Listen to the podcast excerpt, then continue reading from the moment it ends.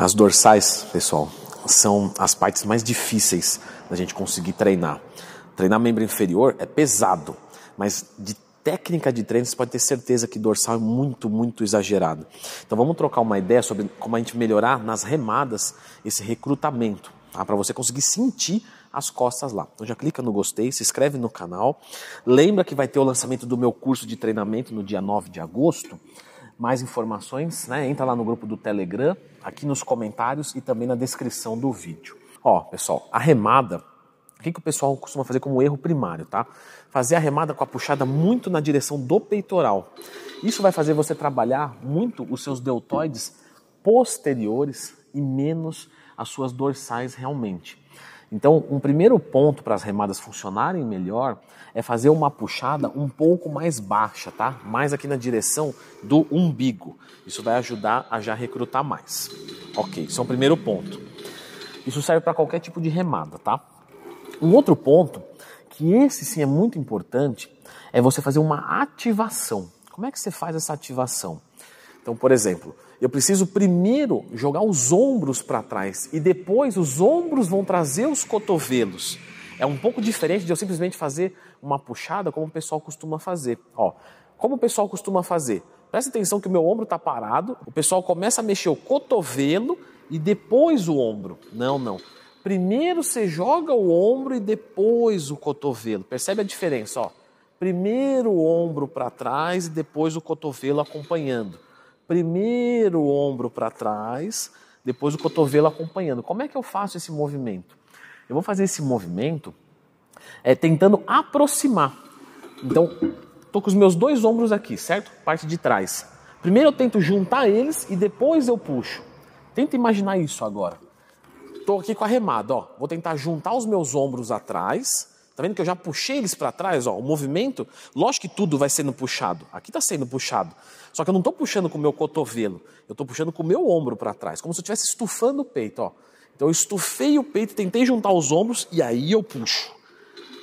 Primeiro eu jogo e depois eu remo. Você fazendo dessa maneira, a ativação motora vai ser muito melhor.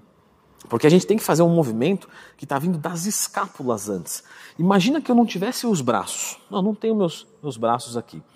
Eu faria a remada da mesma maneira. Se eu tivesse um gancho aqui, eu não preciso da minha mão. Entende? Eu não preciso do meu bíceps para fazer remada. Portanto, você tem que imaginar que isso daqui, ó, até lá no aparelho é uma coisa só. Como se fosse assim, ó, do braço para frente está tudo ligado, até lá, até lá no peso. Então o que, que eu vou puxar para trás? O meu ombro, ó puxei o ombro e aí veio esmago. Certo? Esse esmagar também é bem importante. Arnold gostava de fazer a remada fazendo uma puxada junto com a coluna, tá? Eu posso fazer isso ou não? Eu já fiz um vídeo sobre isso. É uma técnica avançada de treinamento, uma, uma adaptação biomecânica. Lembra de procurar no Twin Mais Tema. Você pode fazer isso, tá? Só que isso aumenta o grau de dificuldade do exercício.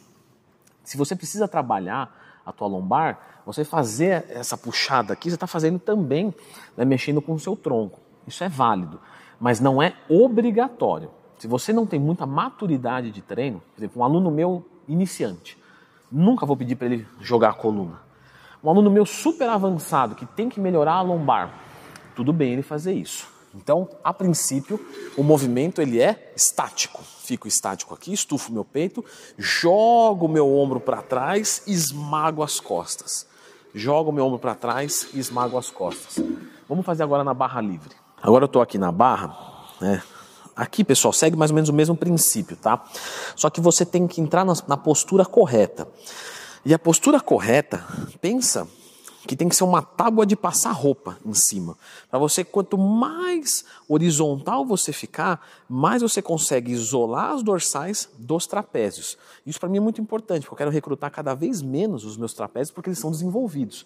Então, se eu vou fazer uma remada e eu faço essa remada aqui assim, eu trabalho bastante o meu trapézio. Se eu consigo inclinar um pouco mais, eu trabalho bem menos.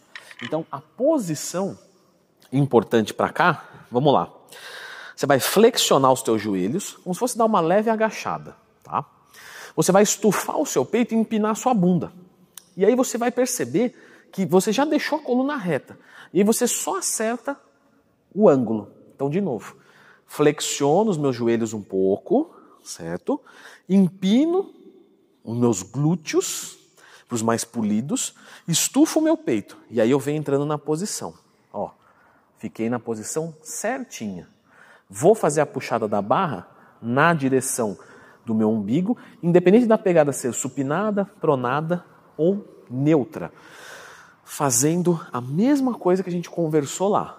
Puxa primeiro o ombro e depois você traz. Você fazendo isso, você vai perceber que vai trabalhar menos antebraço e menos bíceps. Tem muita gente que sente muito bíceps. Você está sentindo demais ele e nada as dorsais, vamos aprimorar essa técnica.